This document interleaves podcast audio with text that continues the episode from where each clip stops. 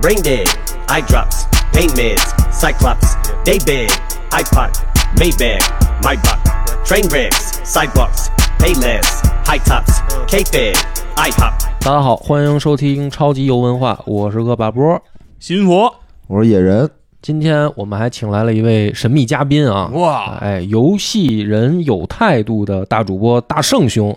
哎，大圣兄给大家打个招呼。 Hello，大家好，我是游戏人有态度的主播大圣啊，然后也是咱们超级游文化的忠实听友啊。哦，哎，别别别，商业互吹的环节我没们没就嗯没没，确 实好听，确实好听，追了好长时间了。这是个。我们第一次啊邀请竞品的主播，我我跟我我等我 Q 你，来，下面是那个讲两句的环节啊，请啊刘主任书记、刘主任啊讲两句，啊，这很关键，因为这是我们第一次超级文化请到竞品的这个主播，对吧？嗯一个游戏频道的一个主播、嗯来到我们这里客串， 对，说明超级文化已经发展到一定程度了，啊你是这么理解的就行了，好吧嗯我？们已经瞄准了一些啊发展的不错的这些啊新兴的 这些，咱已经要从这种垂直领域向平台化发展了，对吧？嗯，嗯对未来，比如有一些收购啊这种企划啊，都都在路上了，就是我们要争取被人收购，是吧？是这个意思吗？啊这金主爸爸过来视察是吧？可以这么理解，所以今天都好好表现啊。竟然好好表现，他妈金花还缺席了， 你说说，这最有价值的人不在，这是收购无望了又。 我们开玩笑的介绍一下大圣，但是实际上呢，是来录之前呢，大圣就跟我们说了一个事儿，啊、哎就是导致我们今天录这一期节目。反正当时我一听完呢，就是第一感觉是 没懂，就是满骇人哎听 闻，对一脸问号。嗯然后第二个第二个感觉就是说这个完了，就是嗯，要要完， 要得抓紧玩儿游戏了， 对没，有他了啊，这要要要出事儿，大事儿。它是什么意思呢？就是说嗯这个整个游戏行业啊，要面临一个前所未有的巨大灾难。是哎，危机啊存亡之秋了。对，就是这个事儿呢，也不光是游戏了，从游戏行业可能开始，嗯，然后会蔓延到我们现在的各行各业。真的是真的啊嗯是太就是可怕了，就是打一比方，我听的时候呢，佛爷就跟我说，说他的感觉是，就是《三体》那个里面描写的外星人要来派这个质子来把人类科技锁死了这么一个事儿。嗯，对，嗯啊，，这个大圣一说这个，简单来说呢，就是说整个游戏产业啊，可能要濒临崩溃了。哎，以然后后大家没有游戏玩，只能听游戏的播客，对啊，就是咱们都是那个，就是怎么说呢，叫叫替叫代品，游戏的这个替代品，遗珠啊，就是你只能听我们的节目，但是你已经玩不到游戏了。那就是以后超级文化也是一个历史频道呗。对，嗯就是我终于我的人设就统一了，就是这个台也变成一个历史频道的台，就不再是放在游戏分类了。啊，也有可能咱们超级文化是中国游戏的最后一点火种，啊，所以这事儿一说呢，我就觉得 Last of 啊 Us 我就觉得说这期节目先别做了，要不就是说太太扯淡了，是 吧？嗯但是后来呢，细听这个大圣兄跟细云佛呢给我一解释，哎，哎，我感觉好像又好像有点道理，我操，太恐怖了，竟然有道理让我 这听怎么着。恐怖了？真到那一天，我靠，咱那价值我说多少呢？对不对对啊，所以咱我就这个大圣给我们这听众也聊聊啊，就是到说底发生什么到底发生什么事儿，让你有了这么一个判断。嗯嗯，哎，这我我都说不清楚，我待会儿就是还得问问题呢，这里面有好多细节，我还得再问问。嗯大圣说说这个怎么回事儿？说这行业里出啥事儿了？到底？其实特简单，就是一张显卡引发的焦虑。嗯最近这个比特币大涨，嗯然后导致显卡的价格怎么说呢？就是三个月涨一倍，我不知道对于野人老师来讲，这个算不算是极有价值的理财产品？极有价值，极有价值。你你挺高兴，其实是 吧？我又没买，啊，对关键人我家里这都是显卡， 看我看操，着那好像我就是纸赚，盒子啊，里面装的全是显卡。我操，那我就赚。那这点显卡能值这一套房了吧？现在一张显卡得多少钱？对，大圣那得分啊，那得分什么？就是比如说，这个 GTX 系列的，呃那也行，一零系的，我就说一个比较夸张的吧，哦就是也不要夸张啊，就是 NVIDIA 呢，在二零二零年的夏天发布了最新的三零系显卡，哦，三零系了，嗯三零系，然后呢，它分别是三零六零、三零七零、三零八零、三零九零。嗯，那么它入门的三零六零呢，当时首发价格应该是两千多、三千块钱。两千八，那还可以啊。那么三零九零的话呢，我不太清楚，但是三零七零我记得首发价应该是不到四千吧，嗯，反正差不多这个价格。就是当时二零二零年的话，如果按照它所有的首发价格的话，你存一台能够畅玩现在所谓的主机买断单机的三 A 大作的话，你只需要花差不多五到六千块钱就是可以。基本上还是能跟主机平台咬住的，就是要对买台主机游戏连电视玩也差不多，这没价错，钱。而且可嗯能保不齐比主机效果还要好，尤其还是好二零七七出来的时候，嗯，因为只有三零系的显卡可能是效果是最好的。哎，哎，那你看有这感觉了哈，还行，能接受但。是，嗯但是，二零二零年七月份开始，它首发就开始有价无市。有价无市，你根本买不到。对，不是说卖不出去。一般来说，有价无市，我们经常容易形容说啊，这东嗯西没人值得买没人买。嗯那这回不是了，是您拿着钱，您买不着显卡。啊，有多夸张呢？大概是首发的当晚，然后预约开卖的三秒还是五秒钟没货了，京东上，京东自营没货了啊。然后呢，好像你在卖的闲不是鱼显卡，嗯 对吧？对你秒卖杀什么的，可能可能卖卖的小米金条手机什么的。嗯小米手机算什么呀？嗯，恕慎言，兄 弟，不是慎言，我说小米手机呢，那首发那个三五秒都没有对达到，也过没它那么这种夸张，也没对，那几么分夸钟有张。可能，但是到不了那真么的快就是属于三五秒之内没有了。嗯，然后闲鱼的话，你基本上可以做到首发加最少两千去提货，嗯，二道贩子黄牛。那么到今天的情况来看，我今天咱们录节目之前，我看了一下历史的价位排行。那么它在近期的话，咱就拿三零六零来说，它应该是在应该在七千多。就一张显卡就七千多块钱了高点到过九千，啊，呃，对。然后呢，三零九零的话，应该是两万块钱，你都不见得提得到货。我操，想请这个金融方面非常有经验的野人老师评评论一下，这个大概能对标什么样的金融产品？能对标的都是诈骗类的金融产品， 彩票吧？我觉得不是你刚才听这一段，我就说是人话 嘛，说这个显卡的价格走势图，嗯，然后这还不是最夸张的，嗯，那么到今天来说，咱们刚才说了一张二零二零年首发的一张显卡的价格，今天那嗯么这个显卡现在就是价格没跌，但是你能拿到货了，但是这嗯价格已经涨了不止一倍了啊！嗯，更夸张的是，它之前的上一代二零系、二零 S 系，包括幺六系，甚至幺零系嗯，一八一七年、一八年的幺零系显卡，嗯，四年前吧，都涨到了当年的卖价，甚至可能再高，那啊我现在我靠听到这儿，我就就是第一个疑问啊，搞不明白了哈。搞不明白，就是说这个显卡什么时候成为这么抢手的东西了？说大家怎么突然对嗯是一家要配两个主机玩游戏了 吗？还是怎么个意思？突然间这个游戏走进了千家万户，对，我就是说哎为什么它变成了这个突然价格这么疯疯狗逼的开发涨？啊这个儿童这个心智的一个重要工具，嗯，是这样吗？就是因为因为我是一个现在说等这 个 PS 五我现在感觉显卡是不是能吃啊？不是，就是说我现在还是一个嗯等 PS 五国行落价的这么一个玩家，哦就是他他卖五千多块钱的一主机我还嫌贵，嗯，然后这一个显卡已经飙到九千多了，嗯那就是说它到底为什么呀？凭什么？为什么那我那我就不买了，不就完了吗？对啊，对吧不然你就玩不了二零七七嘛，二零七七那就不行，玩拿主机玩呗。所以这故事啊，你得从头说。嗯从头嗯，说啊从头说，就是这叫盐打哪儿咸，醋打哪儿酸，嗯是吧？为什么会造成这个情况？因为刚才哎大圣其实已经隐约的提到了一些词儿，比如嗯，说他说比特币嗯，哎涨，了，比特币现在又跌了，对吧？哎，对，他提到了这么一个词儿，比特币这显卡嗯跟比特对一币切其实都得从比特币开始。啊一，枚小小的硬币开始，好，那是怎么回事？给我们说说这个哎这块儿我大概介绍你来一一下下，啊我大概介绍一下。我觉得听咱们节目的人，大部分可能都是以玩游戏为主，嗯，大家肯定都知道有比特币这么一东西，对吧？但它是怎么我就是来的特别不理解具体比特币是什么那种你知道人比特币怎么来的吗？听说是一个叫中本聪的骗子发明的， 对，它不是发明的，它嗯就是说它发明了一种你制造比特币的方法，嗯，相当于是这个，这个俗称叫什么呢？叫挖矿。哎，哎，其实这个东西呢，怎么说呢？它的生产过程啊，就这种币不像是人民币和美元都是这个什么央行发出来的，我印出来的，嗯这不是，这是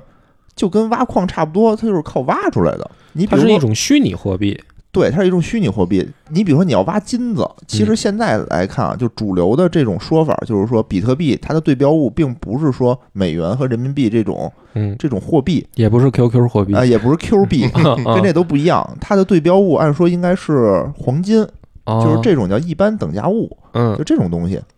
但你比如说吧，你在市场上，你黄金你是没法流通的，你没法拿一定金子去买东西，对对吧？你需要换成货币，对你再那什么。但黄金呢，它自己是有它自己价值的，全世界是一个通用认知的这么一东西。对，比特币相当于就是这么一玩意儿。金子你怎么挖呀？你得靠人吧。比如说，我知道这个山里头有金子，我可能铺一万个人过去。然后这个呢，其实是人力，但是呢，这个比特币这个东西，其实它拼的是一种叫做算力，就是算术这种算力。它是什么？它就是解数学题，解特别特别难的一个数学题，相当于叫做什么大素数的因式分解。嗯两个质数相乘得出一个巨大的质数，然后你去推这个数是由哪两个质数相乘得出来的，你只要算出这个东西，就会给你一个奖励。奖励奖励就是这就是个比特币对，我们就可以说你挖到了一块金子，就类似于于这种。嗯，那你想啊，就是说这个就跟你在山里挖金子一样，就谁算得多，谁算得快，我就能得得快。嗯因为全世界这里面的比特币只有两千一百枚，嗯，就没了千一百万吧，啊，两千一百我万还枚，想怎么就少两了？千一百万枚，对对对，嗯你就这么多。就是如果我天天我算得快，那就我就拿得多嗯；我如果算得慢，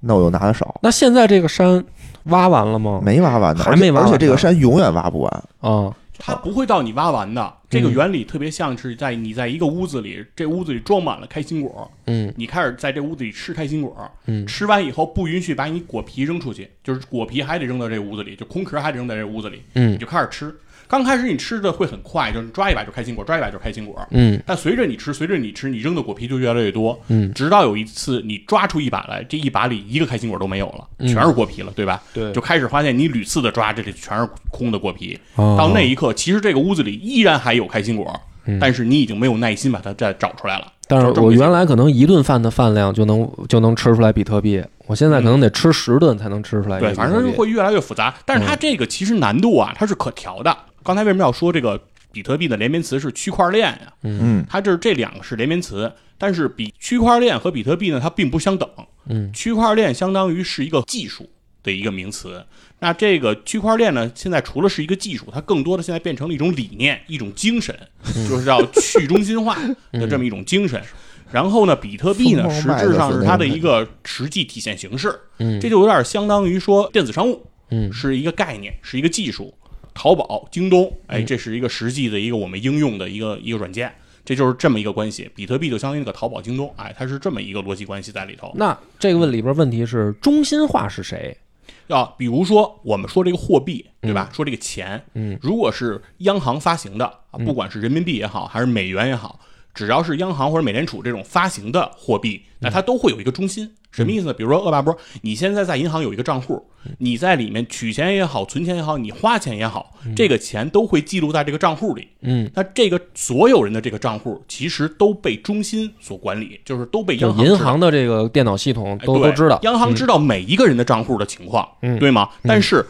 你不知道我的账户的情况，我也不知道野人账户的情况，我们彼此都是不知道的。嗯，但是央行知道我们所有人的这个交易信息，嗯那这个央行就是一个中心，对吧？它就是一个大的中心。是那比特币这种货币形式是什么呢？因为它就是想要去中心化，那它怎么能实现去中心化呢？它就要依托区块链这个技术。区块链实质上它是一个数据的改编、编码的一个加密，然后一个传播这么一个技术。它首先要把信息来给它转化成一个统一的一个格式。嗯，统一了这个格式之后呢，要把这个信息其实存储在我们每一个开这个账户人的身上，嗯就相当于说你银行那个账户不再是你一个人知道你花了一笔钱，而是你的所有的交易信息其实是存储在我们每一个节点上的，嗯，每一个在这个账户里的人都都要知道的。哎，要形成这么一件事儿，那形成这么一件事儿呢，其实这就是一个数学问题，嗯，它需要把信息统一一个格式，嗯于是呢，就给数学家出了这么一个题，说你怎么能把这些信息转化成这种机器认识的这么一组数据？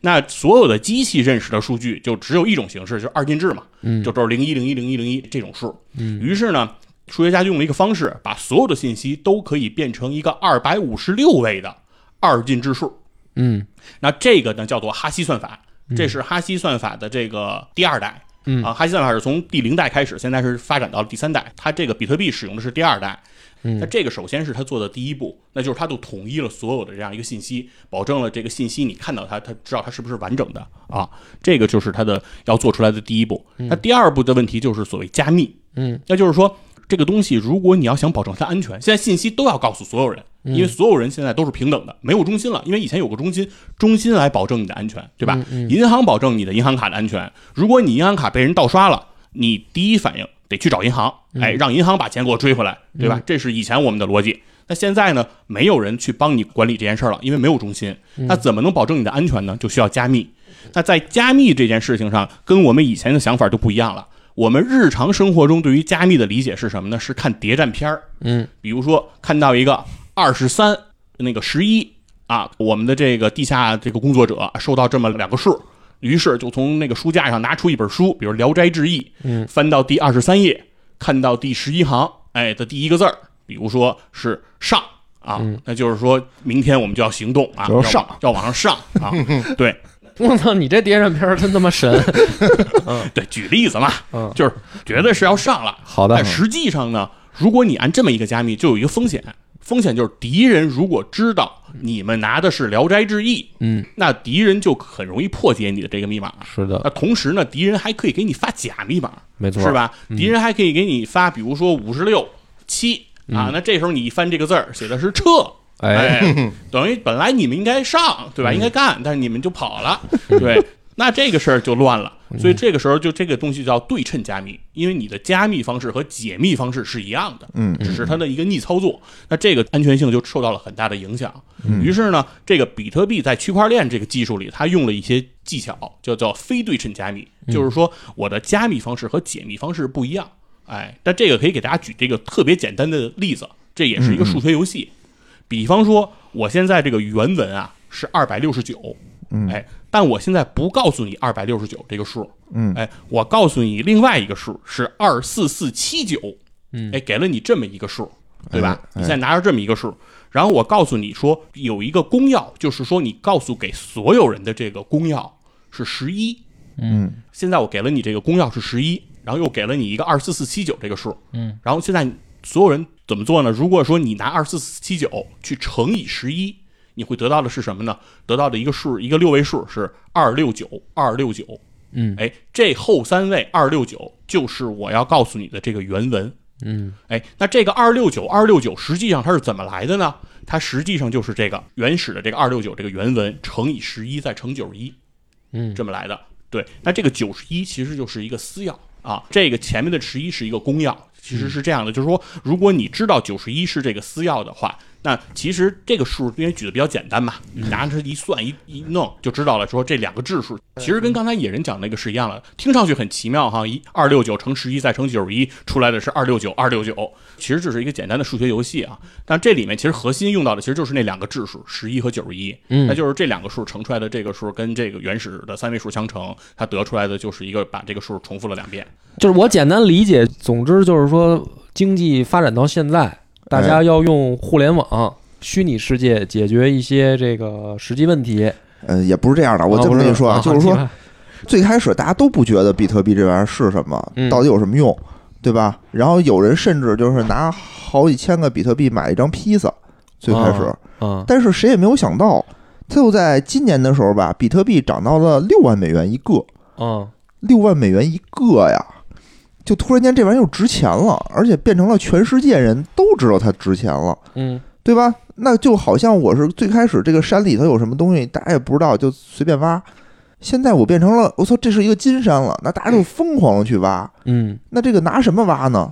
就是拿我们的计算机挖嘛，嗯，就算这种题嘛，对吧？计算机挖，最开始大家都拿那个普通的计算机挖，嗯后来大家觉得这种生产工具啊不行，太慢。太慢，不行，为什么你知道吗？因为这个计算是这样的，普通的计算机一秒钟可以计算六十万次，嗯但如果你想挖出一个比特币，就是挖开一个新的一个区块链，嗯挖出这么一个块儿的话，需要做四点七万亿亿次。嗯啊，如果你用来做一个数学除一下的话，需要一个普通计算机操作一千万年。哦，我懂了，嗯就是说，如果我要是拿我们家电脑在这儿算这玩意儿，一辈子这算个不出缉来 毒的就找我来了，说你肯定是中大麻了，对吧？是这意思吧？太费电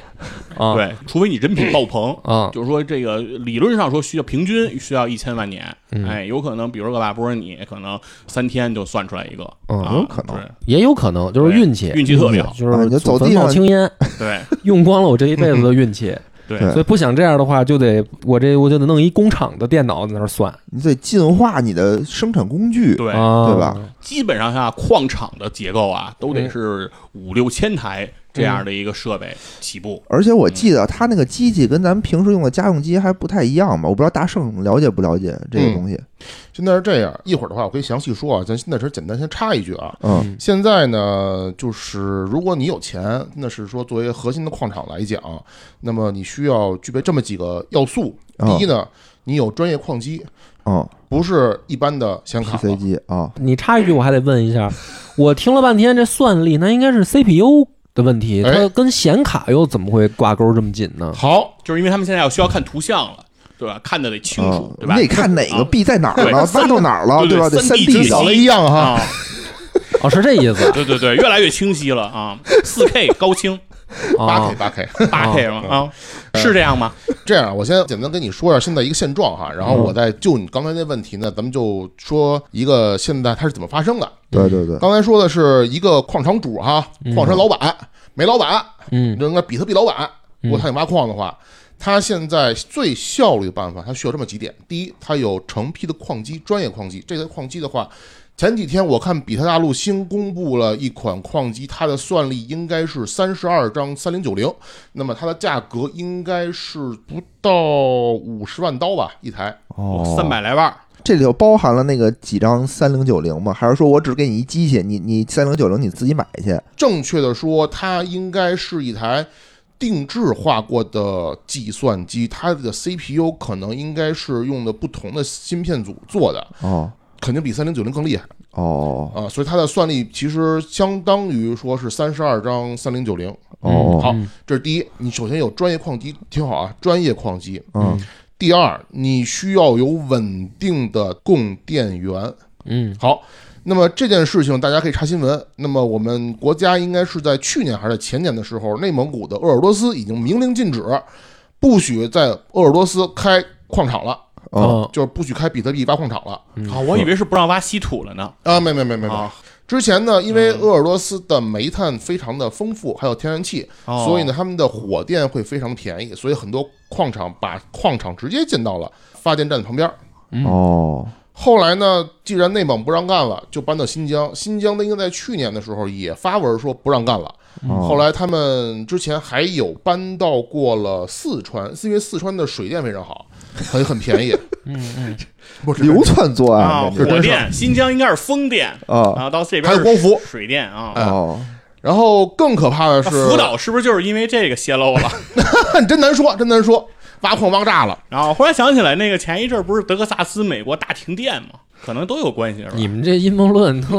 有点没但哎边是儿这了。个 这个是那个细菌佛老师说，这个是新闻是真事儿，但是只是判断说德克萨斯可能是因为这个挖矿啊，但是真正因为挖矿导致全国停电的是伊朗，还真有这种真有这真事儿有是吧伊朗是这样，简单说啊，就是咱们插一句啊，伊朗为什么说他们大力的去做这个挖矿比特币的事儿？因为伊朗我们大家都知道，它在国际市场上是被美国所制裁的，它不能用这个美元 SWIFT 这个美元结算，嗯，那么比特币呢，作为匿名的这种货币来说，它是可以进行美元直接对标兑换的。嗯嗯所以呢，伊朗是大量的去做这件事情，所以很多中国的这个矿场黄了之后，就很多人直接把机器运到伊朗了。最后的情况就是说，伊朗那边儿有，我记得那天看新闻，去年吧，好像伊朗是还是前年就已经开始有这个阶段性大面积的国家断电的情况了。怪不得叫德黑兰呢，黑兰。要没有记错的话，曾经某一个环保组织发的一个数据表明，就是全球挖比特币的耗电量应该约等于一个挪威的国家的耗电量，哦，差不多，所以就已经整个这个耗电已经非常可观了。嗯嗯嗯，嗯对。对对，大概这么一个情况。所以就是说，不是谁都可以当矿老板。但是你还是没有解释那个波哥的问题，就是这跟我们那个玩游戏跟我们显那八卡 K，哎跟我们那八 K，有什么关系？对我会感觉好像逼近真相了，快哦，对对对，咱们说这个二零零七年时候发售了一款游戏，叫做孤岛危机啊，我们也知道这叫显卡危机。嗯这是一家德国公司，插一句话，这家德国公司后来破产了，破产之后呢，被腾讯收购了。嗯啊，然后为什么叫显卡危机呢？因为当时市面上只有它的效果是最好的，也是最吃这个显卡显卡性能的。对哎，当时是 NVIDIA 最好最强的 GTX 八八零显卡，不能够在当时主流分辨率下以六十帧的速率跑高画质游戏，嗯，甚至两张也不行。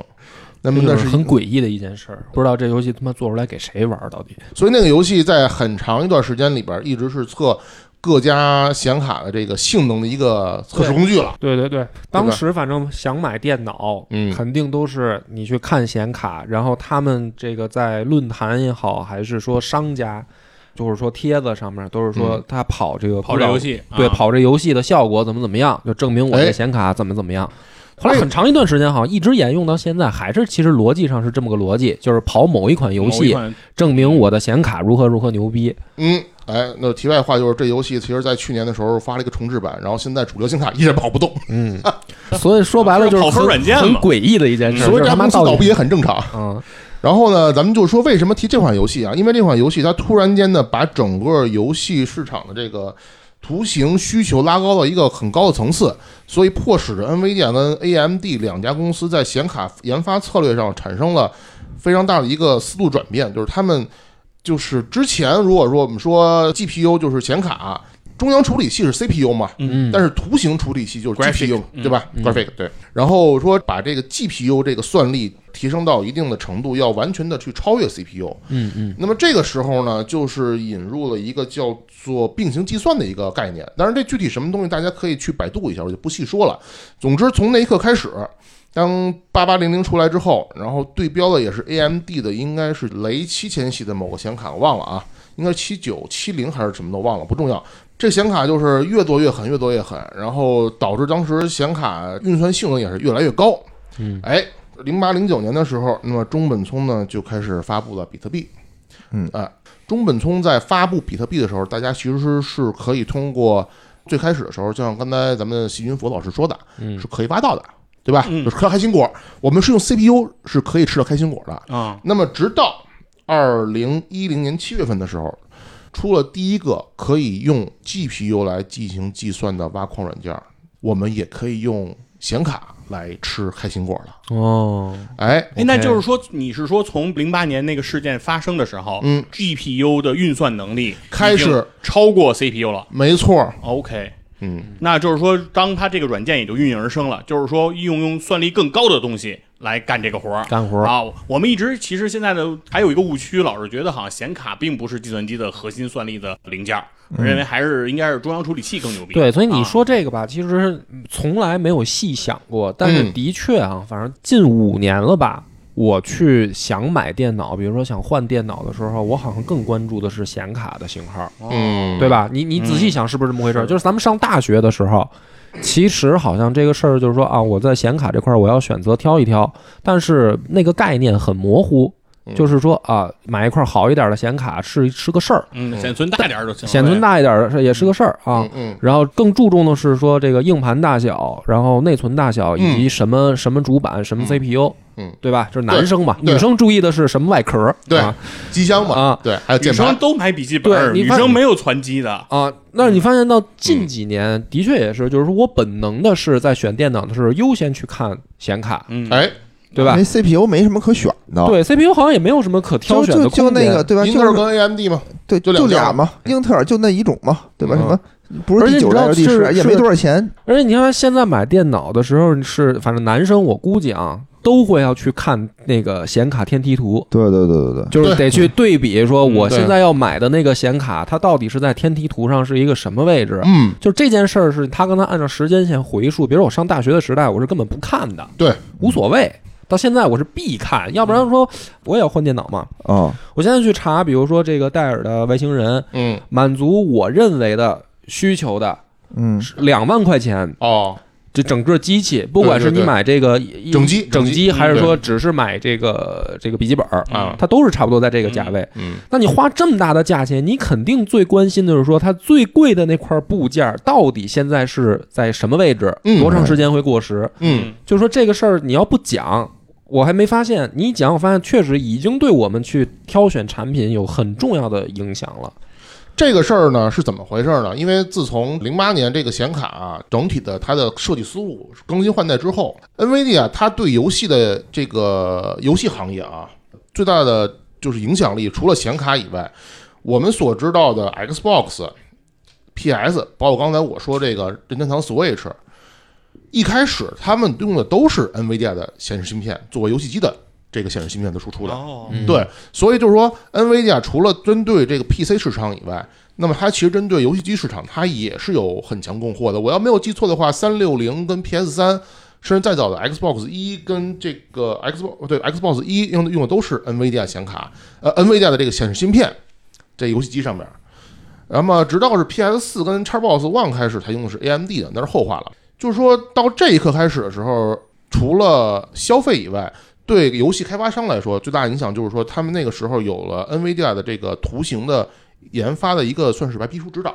还会告诉你我你应该去怎么做，能在现有的计算力情况下能做到最好的效果，又能节省你成本。嗯，然后对于市场来说呢，他会跟他的显卡供应商来跟他说，那么现在来说，你 DIY 市场这块儿，或者说你针对品牌机市场这块儿。大概你用花多少钱的价位是能玩到一个什么样的游戏质量？比如说现在来说，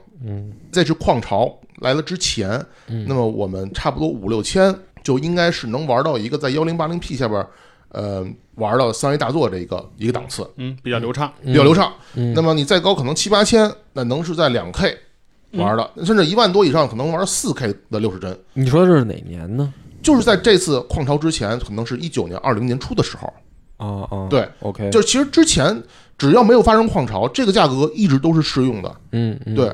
然后咱们继续说啊。话说这个算力越来越厉害，嗯然后自从东本聪能够用显卡来挖了之后啊，嗯就他们这个发行这个比特币的这些写白皮书的人，发现他们算错一件事儿。哎，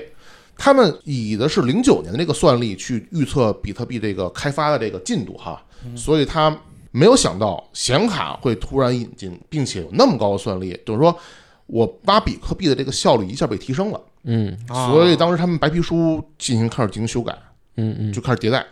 他们引入了这么几个概念，我也没有记错啊，因为我也不是很专业啊。他们应该是四年会有一个衰减，每隔四年你从这空间里抓到开心果就会少一半儿。哦，不是，它不是四年哦抓开心果衰减，它是说根据你比特币已经挖的这个数量，然后它的奖励会被哦会被啊对衰减。第一个创始比特币那个区块的时候，它解开这个数学题，嗯它的奖励是五十枚比特币，对，然后它基本上是每隔四年甚至不到四年的时间，啊它就会减半儿，就啊对是五十减乘二十五，二十五减十二点五，嗯然后十二点五现在应该已经到了六点二五了。啊，哦现在做出这个数学题就是六点五。为什么说比特币会有一个上限，就是两千一百万枚？其实这个数也是这么算出来的。对因为它每隔一段时间它就会减半，每隔一段时间减半，等到减到最后的时候，其实就趋近于零了。实际上是这样一个趋近于零的数字，反推过来是两千一百万，它是这样的。嗯，而且呢，刚才徐金福老师也说了这个减半的问题，但是他还是没有算到这发展速度太快了，他们所以后来会把这个算法再提高一个难度。它是可以任意提高难度的，因为它前面有一个嗯原测，刚才说了一个是二百五十六位的一个二进制的零一零一数。中本聪之前最初始的设定是前七十二位是零，这个是数字难度的一个标准。嗯那它如果想增加难度，特别简单，就是前七十三位是零，前七十四位是零，只要往上加位，这个数字就会越来越难，就是等于在指数级上升的一个难度。然后每减啊加吧，呃不减零加位加位加位是难加位你不就加全是零，后面加位能是难，因为它是说，因为转化一个哈希的算术之后，它出来的是一个随机数，那个随机数哦它要保证前面全是零，就是、哦呃难度变苛刻了。哦如果要是想往下减，难度也简单，就是往往前减啊，哦减七十一、七十、六十九、六十八，这样就简单了。哦对它，所以说它这个难度是可调的，是人工可调的。对，就是未来他们说过，有一天，其实比特币不是说越来越少、越来越难吗？非常简单的数字就是说，他们可以降这个难度，然后比特币也就能容易出来了。那第二点是说，未来比特币的挖矿可能你挖不出这个矿的奖励了，嗯但是如果比特币在持续的交易，嗯交易是有手续费的。对，啊，挖矿其实未来以后的发展趋势就是挖矿挣手续费。哦，显卡这几年的发展呢，所以说是越来越厉害。显卡它其实本身它并不是用来挖矿的，对吧？那肯定啊。对，这个包括这个嗯 NVIDIA 让我们公司娱乐的，对，是让我们来玩游戏的，对吧？所以它这个用的显卡确实越来越快，越来越好。我觉得啊，咱们这个科普这一趴就可以过了吧？嗯，其实这个逻辑咱们已经理出来了，嗯发现了，对不对？原来咱们不知道为什么显卡这个涨上去这么厉害，现在懂了，就是因为显卡能挖矿，嗯对吧？它变成生产工具对，合了，着这 CPU 不拿它挖矿了，拿显卡挖矿，嗯显卡已经快变成矿卡了。嗯，所以就这逻辑就是这样。从节目开始到现在，我捋一下啊，嗯嗯是不是我的理解是这样？因为比特币这玩意儿特别值钱，嗯，然后要搞到这个特别值钱的玩意儿呢，需要好的工具去搞它。没错，然后这个好的工具原本是从 CPU，现在转变成了用 GPU 挖，哎，嗯哎，所以呢 GPU 变得也就相对的抢手了。对，啊，那么 GPU 呢，被这些挖矿的人炒起来价格了以后，玩游戏的人就买不到了就买不到这个显卡了，对，没错，就是这个意思吧？对啊啊。那下面一个问题就是说，如果我们买不到显卡玩游戏，对游戏产业又会有什么影响？哎，前两天呢，我有一个朋友，他们是一个初创游戏公司，嗯然后正好呢是前段时间去年的时候，他们做了自己第一个 demo，然后现在开始准备要扩招生产，然后去把产品完善，然后最终去卖出去，大家都能有一个比较美好的前景，哎，嗯，很不错。很不错。但就这个时候，矿潮来了。嗯他们本来要扩张的这个计划呢，一下就被打断了，因为买不到显卡，做不了游戏了。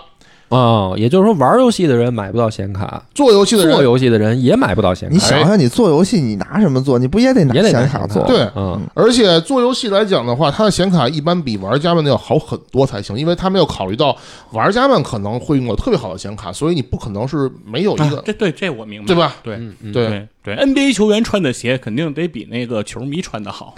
对吧？所以呢，这现在就是已经影响到了做游戏的，嗯，而且呢，它还不仅仅是影响到做游戏的，包括跟游戏相关其他的，比如说可能做游戏视频啊、做电影的啊，他们现在也会用到这些专业的显卡做特效。啊，对对对对，影比影如视说现行在业，我们的这个电影文化，这个这影视工业也即将要面临一个危机存亡之秋啊！哎，怪不得呢。今年年初，《阿凡达》不是重新上映了吗？嗯十年前然后老片儿、啊，对，然后然后一网上一片说，就是说这个《阿凡达》依然是这个三 D 效果最好的这个电影，嗯为什么呀？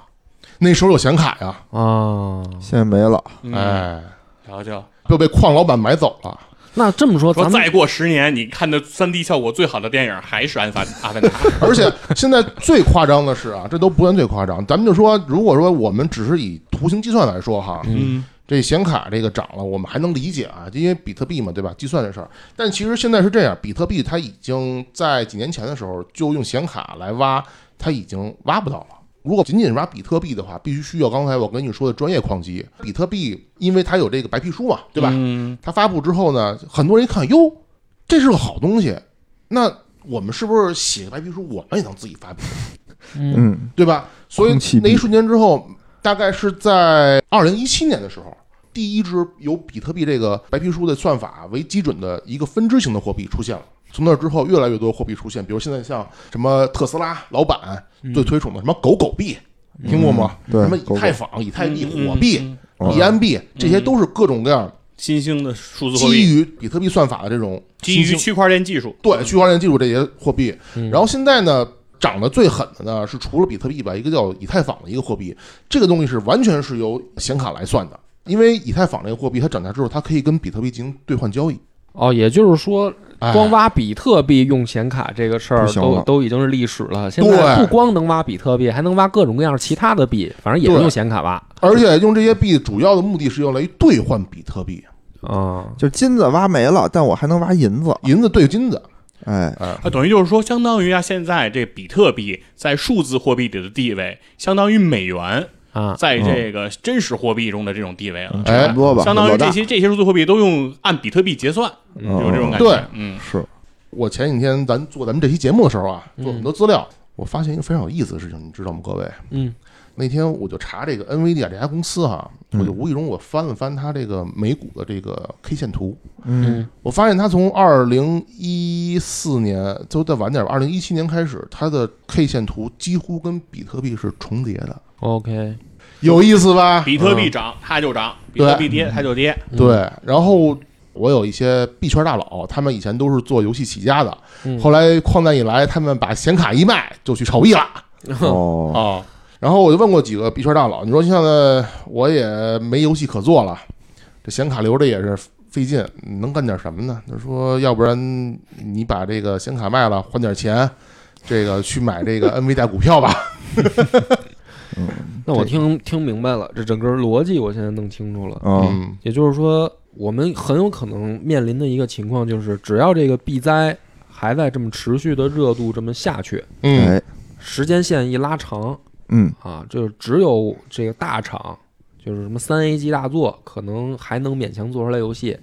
但是像这种就是说个人的这种独立游戏，那基本就没戏了呗，那就买不着显卡还做个屁啊！对啊，对，尤其像前几天刚刚发布的那个叫做《永劫无间》，就是二十四 Entertainment 那公司，就是网易下边的一个，呃，有吃鸡，对，武侠吃鸡，对武对侠吃对。鸡，嗯这游戏刚刚前几天刚刚公测，然后它当时上线之后，在海外的直播平台 Twitch 上引起了很高的热度，但是我们一群小伙伴就是比较担忧的是，矿潮来了之后没有显卡会极大影响到这款产品的销量，嗯，非常非常担忧。对就没有玩家，就算是比如你三 A 大作还能做，对你做出来谁玩啊？对啊，嗯跑不了，没人能跑。嗯对全都吃孤岛危机了。没错，所以我就是说，在录之前，我听你们模糊的说的时候，我就感觉这这会发生吗？真的会变成这样我吗？我现在比较担忧的一点是什么呀？你看啊，就是人类在这个文明的进步过程当中啊，嗯，肯定有这种大规模的这种劳动力的这种使用，嗯对吧？我嗯，无论是什么各种工业革命、嗯各种原始的这种劳作，嗯我肯定是有大量的工作量去做嘛。但是原来呢，我原来的科技进步和我的人力的这种生产我是分开的。嗯嗯对吧？我原来我可能同时我在铺大量的人去干这件事儿，同时我为了省人力，我就去发明这种新的生产工具去代替人力。但是我现在呢，变成了我的所有生产工具，就是我研究新生产工具的这种东西，就变成了我现在的生产工具。就我我再也没有能力去研究新的东西了，因为我嗯所有东西都在干这件事儿。但是我说实话，我挖矿这件事儿对我们人类文明有什么进步？就就是说所有的社会资源都会往这个方向去集中。对，没有任何进步。就是说，OK，我是大佬，我有钱，我就买更多的算力，嗯我去满足我，就让我更有钱，哎，对，就其是实干这事儿。其就实是就是我跟波儿在录节目之前，我聊，我就说啊，其实比特币这件事情啊，它影响到的其实各行各业，对啊，哦就连这个体育界也深受这个东西的影响。为啥呢？这 NBA 个二 K 嘛，呃，不是说这个游戏，咱就说这个真实的 NBA 世界，嗯嗯有一个球员，那个篮网队啊，蔡崇信的球队有一个球员叫丁威迪，嗯这名球员在两年前，两年多前他就做了一个决定，他跟这个球队说，以后我的工资啊不要打我银行卡里了。有比特币，我不要现金了，对，都给我买成比特币，我要那个比特币，哎，我有个比特币账户，你给我打到那个账户里，嗯我就是按比特币要这个钱了。啊啊那是每年一千多万美金的这个年收入，啊两年多前啊，他就开始跟这个篮网队就要的就是这个钱。当时哦整个 NBA 联盟还开过一个会，就是说哦能不能这么给他这个工资。但因为对啊确实就只有他一个人提这个申请，联盟也就给他开了个口嗯子，说 OK 可以，那这么给吧。嗯啊那从两年多前也到现在这个这个所谓的比特币的这个疯涨潮吧，啊！从几千美金涨到现在几万美金，翻了十好几倍，然后啊几十倍这么一个比例，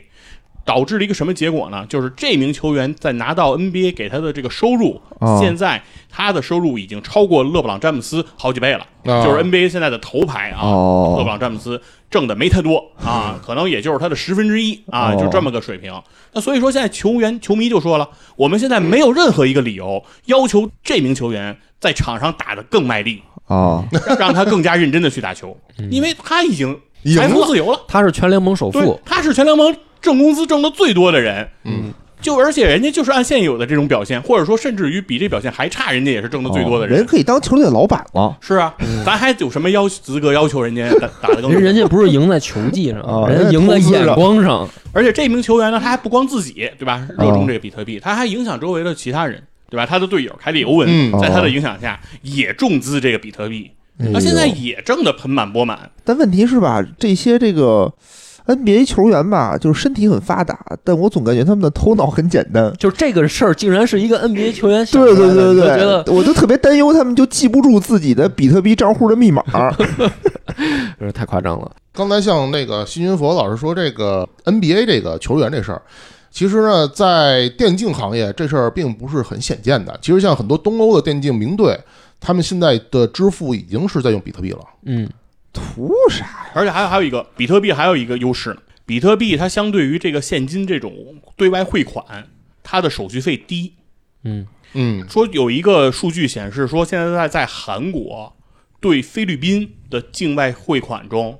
超过百分之四十都是嗯靠比特币来结算的，哦，就是因为有大量的菲佣在韩国做这个菲佣嘛，在做佣人，嗯，然后他们挣了这个钱以后是换成比特币，然后不是这这有一问题啊，这有一回问国题。嗯，第一个是比特币，你拿比特币支付，你没法交税，嗯，对吧？你是可以偷税漏税的，对，对吧？这是一点。第二点，你怎么证明你给我转账了？比如说现在说佛爷给了我一比特币，嗯支付我的工资，嗯对吧？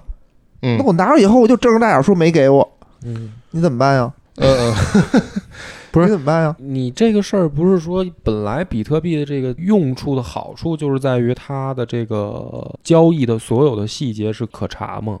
可查，但它是匿名的，它是匿名的，它对哦于这个匿名保护啊是做的最好的。就是说，世界上比如瑞士银行对嗯于客户信息的保护是最好的，哦但是它也没有比特币保护的好，因为比特币的这根本逻辑上就是在交易双方所有的这个信息都是匿名的。哦，除非你又说说你你给我发一微信，说这就是我的账号，你得往这上面打，他那应该也有记录。对，我就我给你转的时候也有记录。录，我给你对转了一个哦这个记录。但是基本上，你如果不说这个账号是你的，嗯，你就没有人就就可以没有没有人知道。但但是多数情况，这个情况是不会出现的，嗯是因为现在大多数人，比如说炒比特币也好，玩比特币也好嗯的人，实质上他不是真正去开比特币的账户，自己成为一个数据节点的，嗯他实际上是去一些比特币交易所嗯在操作这个事情的。为什么呢？是因为比特币这种数字货币，它有一个天然的一个属性，就是说，只要你要想要登录这样一个成为一个节点，你就需要从比特币诞生那一天开始，所有的交易记录的数据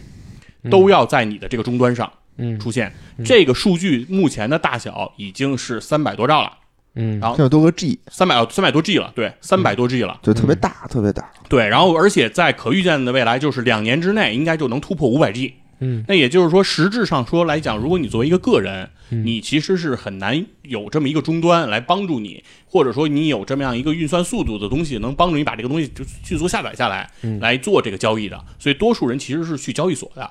对，如果你要到交易所，那你肯定留下东西还是会留痕的。哦那当然，当比特币交易所这个事物的存在一旦出现，嗯实质上它和中本聪之前最开始说的那个理念去中心化就已经开始相悖了。对啊，对每个交嗯那你易所交易所就是一个中对，心实啊嗯际，上就已经是一个中心了。所以说，为什么比特币的逻辑它的立足点有一个最大的一个问题，就是当它发展到现在，当交易所频频出现的时候，那中心也已经出现了。实际上和它最开始的那个立身之本已经不相符了。所以我觉得这件事情最恶心的在于它的初衷已经被违背了。所以像之前听野人老师那个强联胡同的时候聊那个美国美股那 GameStop，、我说这不就是一个拔网线的事儿吗？这比特币这交易中心常干啊。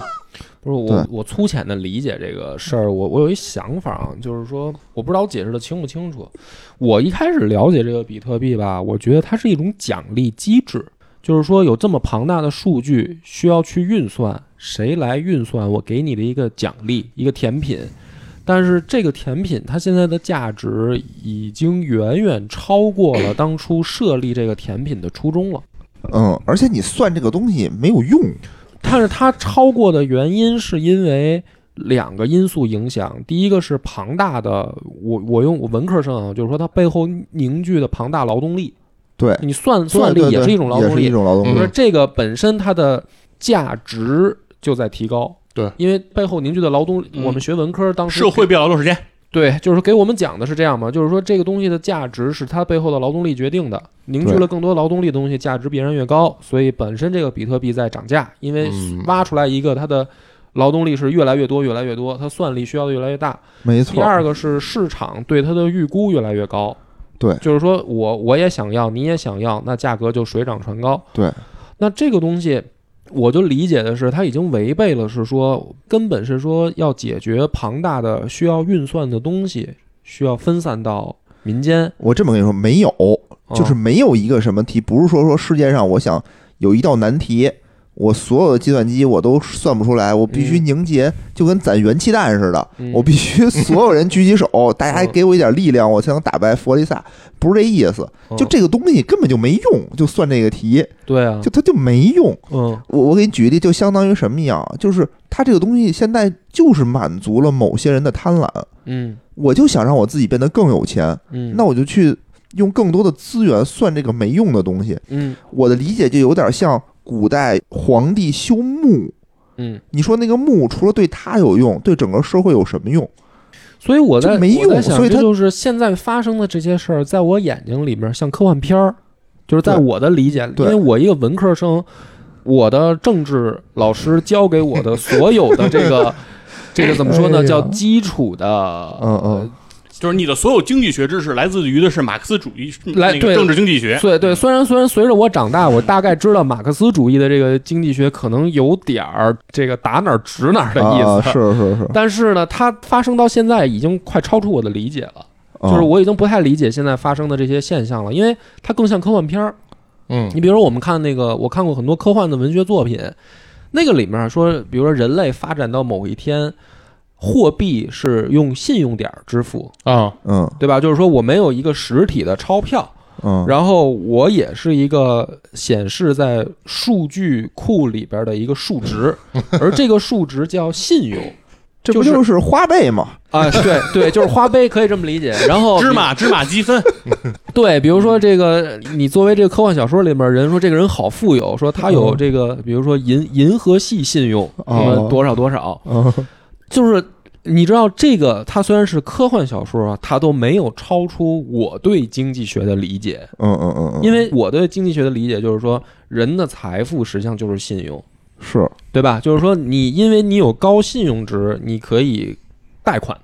对，然后你的资金会变成你的财富，以嗯及你的资源，然后你用你现有的资源去再生产，嗯再制造更多的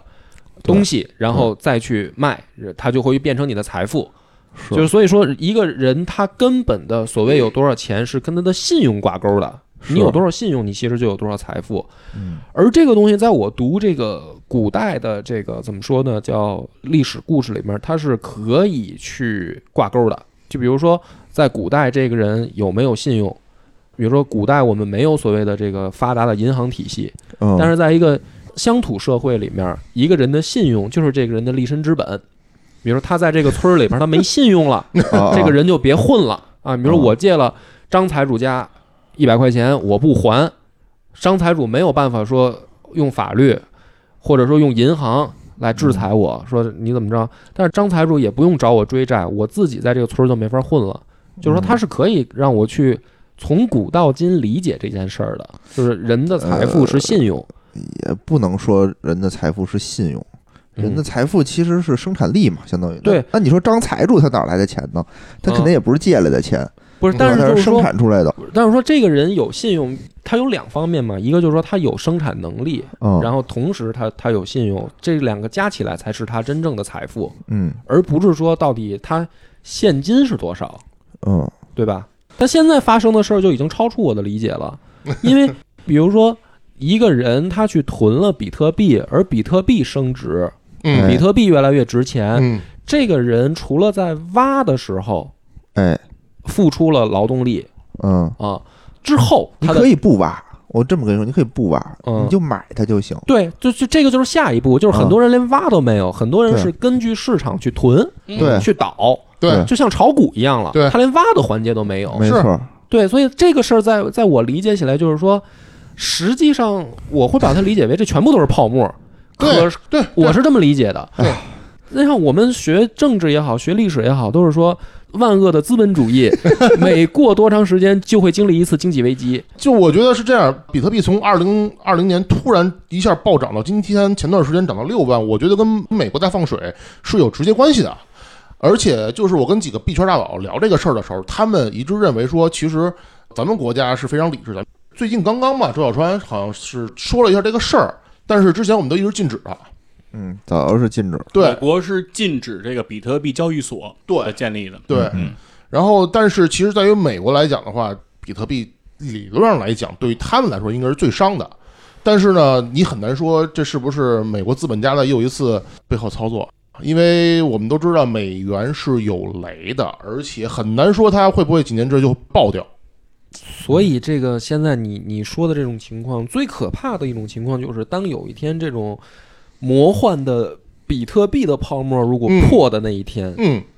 会发生什么破了呗，哎，那你说这个我这就可有话说了。啊？咱就说这个暴雷的事儿哈，暴雷的事儿其实这真的不是什么就是不可想的事儿，而恰恰是在于过去几年里边，每年都有无数个被暴雷的事情。这件事情就是见证了太多的人类的疯狂。嗯，对啊，咱先说个现在一个现状哈，我们都知道比特币现在是在疯狂的涨跌，对吗？嗯但是刚才我也说过，其实除了比特币以外，还有一大票的这个数字货币。那么其实这一大票数字货币不光光是由显卡来挖，它现在还有一种东西叫通过硬盘的存储的分布式计算，呃，IPFS 这种听听。硬盘又都开始挖比特币了，呃又开始挖币了，不一定是比特币是吧？不是比特币，是啊叫反正叫存储币，就是它用的是区块链技术，用的是类似于跟 BT 下载那种分布式计算似的。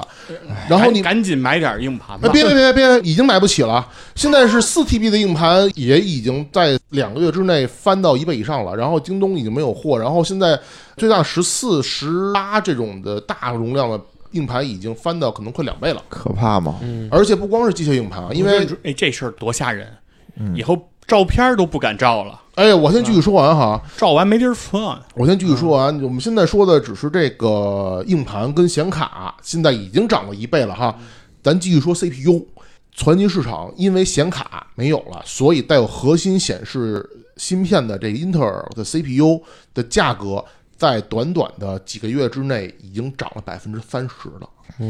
CPU 也涨了，哎，内突然存理是解下一波了。，嗯野哥，你现在投剧本杀的店是不是就是有这种考虑？就是以后所有电子游戏产业都他妈都废了，对硬盘也买不起， 对显卡也买不起这返璞归真啊，返返璞归线真，大下，家就玩玩线下，玩桌游。对，哎，嗯多哎，那么问题来有了，点道理野哥，你那儿还需要茶水小 弟吗？这个逻辑我现在终于连上，为什么我你要去当茶水小弟我了现？在我现在就在想，我下一步会不会有人告诉我说显示器能挖矿？我现在都得信。我跟你说，我觉得特别可怕这件事儿，因为就是就是说这东西挖出来没有任何意义。我是觉得对人类文明的发展啊，嗯你哪怕发明出一个轮子来，你对人类的文那明意义太大了是有我跟意你义的。说，我给我解构这件事儿啊，啊就是我听了以后啊，我觉得特别不可思议的就是当年啊，《魔兽世界》最火的时候，有好多啊金币民工，哦，哦听过吗？哦听嗯过对吧？对就是有好多，因为这游戏里边的金币打金，打金特别嗯热嘛，嗯大家说我没时间玩游戏，哎，对我要买好装备，我就直接用金游戏里的虚拟金币买，这还只是一个嗯游戏。对然后当时就有新闻出来，就是说有很多人没工作，嗯，他去网吧里也好，去哪儿也好，他去嗯打金币，包一对天，包一天，嗯然后二十四小时的挖挖游戏里的矿。嗯， 是然后去换成虚拟货币，去交易成人民币生活。对然后，然后那些人就是天天在过这样的日子。我现在听你们说这件事儿的魔幻程度，就像我当年看那个新闻一样。而且币圈大佬曾经告诉过我们，早期的比特币的持有人跟矿工全是一群游戏玩家，嗯而且很多是金币农夫，他们白天打金，晚上挖矿。啊我跟大家分享一个故事，因为我也是这个这件事情的受益者。嗯哎哇，你割了别人的韭菜，哎，没错，我们要薅资本主义羊毛。嗯，这事情是怎么回事呢？大概是在前两年的时候，比特币在一八年矿难之前有一波大涨，矿潮嘛，矿潮之后是矿难嘛。这矿潮的时候呢，有很多其他的这个数字货币也在跟着一块儿大涨。那么其中这个时候呢，就刚才我说的这个，咱们最近这个硬盘涨得特别高，那会儿呢有一种就是硬盘的这种货币叫星际货币。那么这种东西呢是怎么挖呢？它是通过一个叫做星际蜗牛的矿机来挖。这个星际蜗牛矿机呢，大家听着特别玄乎啊，我给大家描述一下，它其实没有什么难的，它就是一个非常标准的一个个人电脑，只不过呢它里面呢是可以让你插入四块非常大容量的硬盘作为存储，它通过把硬盘呢填满了，然后来去算这个填满这个数据，然后那个进行这个解锁东西，然后再得到奖励。但这个机制呢，我就不细说了。当时呢，这个东西出来的时候呢，是这个由好像是有一个美国科学家和当时中科院的还有两个院士来背书这件事儿，当时还上了新闻了。当时最开始出的时候，炒得非常火。那么当时它一个矿机呢，大概是要卖到六七千块钱人民币一台。那么当时他们这个官方宣称，你只需要可能需要半年还是一百多天的时间，那么你这个本儿就能回来。听着还有很挺诱人的啊，宣传是这样，一百多天回本儿，对，一百多钱回本儿，七千多块钱还可以吧？后面就干赚。结果这东西可能发了之后没俩月就突然间爆雷了，发布商呢就是说我们这个货币没有能够进行去交易所进行交易，那么等于说他们这个货币就是一个废了。嗯，废纸了，废纸了，废纸一张。哎，那么这个时候呢，这些矿机呢就完全成了没有任何高价值的废物，嗯但是它有点低价值。它的低价值是做什么呢？因为它能插四块硬盘，然后它其实本身的是一台性能不是很强劲的电脑，个人电脑，所以呢，我把它买回来了两台，作为这个家庭的小型存储服务器。嗯然后因为它功耗很低，然后呢，所以它平时呢会给我呃存一些照片儿，存一些图片，存一些视频什么的，嗯比如说小姐姐们的别墅，哎，对。然后这个时候呢，哦懂得都懂，哎，懂的都懂嗯。然后呢，这个随着这个矿机呢，它这个 呵矿难发生，它同时呢，硬盘当时也是价格一下就应声往下跌，跌到什么程度？当时我记得最低的时候，一块三 T 的硬盘只需要花一百来块钱就可以买到。嗯这在今天这个硬盘前段时间涨之前是完全不敢想的。现在一块三 T，你哪怕二手的都能卖到个五六百。嗯嗯，哦，那时候我买的四块三 T 硬盘，如果现在我卖掉的话，我应该能赚到两三千块钱。嗯，哦，那这是你不敢会想卖的，你那里面都是小姐姐，嗯呃你卖对不了了。对对，现在哎，对你把这个作为底下的备注，可能更值钱。犯法， 犯犯法，犯啊法。哦哎犯法哦，对对对对对对对对对对，对，那那有可能野人老师，咱们就给他送 送饭去了。嗯经过这次之后呢，就看到了人类的疯狂引发了这个一连串的非常悲惨的事情。虽然是我是在这个矿矿难之中是算是薅着羊毛了，但是更多的人是在这矿难之中，就是你薅着羊毛，就是买了那几个机器是吧？对啊便宜价格，比如说他们可能六七千买的机器，他们最后二手出的时候可能只有两三百。盘的哎是雷，那要照你这么说，如果比如说一年之内比特币爆雷了， 但是不太可能啊不。是我，我跟你说那啊咱，就收显卡去，对，那显卡是不是哎就就便宜了？说这个事儿，然我后等它还再涨起 来。你就说这个事儿吧，其实之前发生过。二零一八年的时候，就刚才我说到，矿潮来的最后那高峰的时候，发生了一次极大的矿难。我们无论是看比特币的走势，还是看 NVIDIA 的股票走势，在二零一八年的夏天的时候，都发生了一个非常大的一个跌势。嗯这个时候就是矿难发生了。嗯，当时比特币应该是跌得非常狠，跌到好像跌破了两万还是一万，我忘了啊，不确定啊。嗯，然后那个时候显卡能有多便宜？大概幺零六零之前，我是不幸在一八年高点的时候买的幺零六零，大概价格应该是三千多。后来暴雷之后，只需要可能不到一千块钱，你就可以买到一块矿卡。虽然矿卡啊，矿卡是很危险的，不建议大家买的原因在于它损耗太高了。损耗太高了，这款东西是有极大的隐患，嗯而且没有保修，没有保修很重要。是的，然后，但是呢，你知道，就是如果说这个矿卡你要没有用坏它，在今天你一八年矿难买的矿卡，你今天可以卖到极高的价格再把它卖出去，哪怕是二手的，嗯你敢想吗？你一八年三年前买的电子垃圾，在今天就变成电子黄金了。嗯，人类有多疯狂？是，我我想给那个波哥提个醒啊然后啊，让就你打开刑法了，呃 没有没有没嗯有，就是说什么，就是我我感觉 啊，波哥现在对这种比特币的认知，就是说怎么赔钱呢，还是发生在矿难，哎，对？吧？它突然间暴雷，它突然间不值钱的这个维度上，嗯 但其实它是涨是跌，你都可能赔钱，对，嗯因为它作为一个投资品来说，它是可以做多也可以做空的。哦嗯啊，它可以加杠杆你可以了。买涨，可以买跌，所以这个东西可怕到什么程度呢？就是你只要加了杠杆，它不用说赔到底儿，赔到零，你最平就仓。啊就可以把你的所有身家全都赔光。明白了。嗯所以呢，我要提醒博哥哈，你不要老想着这个嗯 Ulo 一次这个会所嫩模，搞不齐你就给自己去会所当嫩 模。啊，就不要想一想搏一搏的事儿。啊对就别就别想别想，对对，反正这玩意儿风险很高，因为我记得去年有一个新闻嘛，嗯，就是说一家子炒币，然后那个男主就是因为因为就疫情期间的时候，就整个比特币也大跌嗯，他就没扛住嘛，嗯没扛住以后就他又倾家，他加了很大的杠杆，又倾家荡产了，他本来他是挣了一千多万，啊，他就。加了很大很大的杠杆，倾家荡产。他不仅自己没钱了，他等于把他周围所有身边能借的钱全借干净了。嗯然后赔了，然后他就家破人亡了嘛，相当于他把他嗯闺女也杀了，嗯他跟他老婆就跳河，啊，嗯，灭门嘛，就是对，结果他老婆死了，他没死，得他活过来了，就是他被人救了，嗯嗯，然后就被判了一个无期，就很惨，就这种事儿我觉得很这惨。故事都听着有点魔幻现实主义了。对，就非常惨。我当时觉得我这什么呀，这怎么这样啊？然后，但就是因为，其实我是感觉啊，这个东西锁死人类文明的，不是什么比特币，不是什么这个东西，也不是什么质子，根本就不需要你灭绝一个文明，不需要说外来一高高科技的文明。贪婪就够了。对，就是贪婪，这个东西就是贪婪。嗯嗯，我觉得它就是变成了一个极少数人给自己修坟修墓。你就想吧，一个文明，我但凡开始大兴这种土木，大兴给自己建大的这种陵墓的时候，是不是这个朝代就快要走向灭亡了？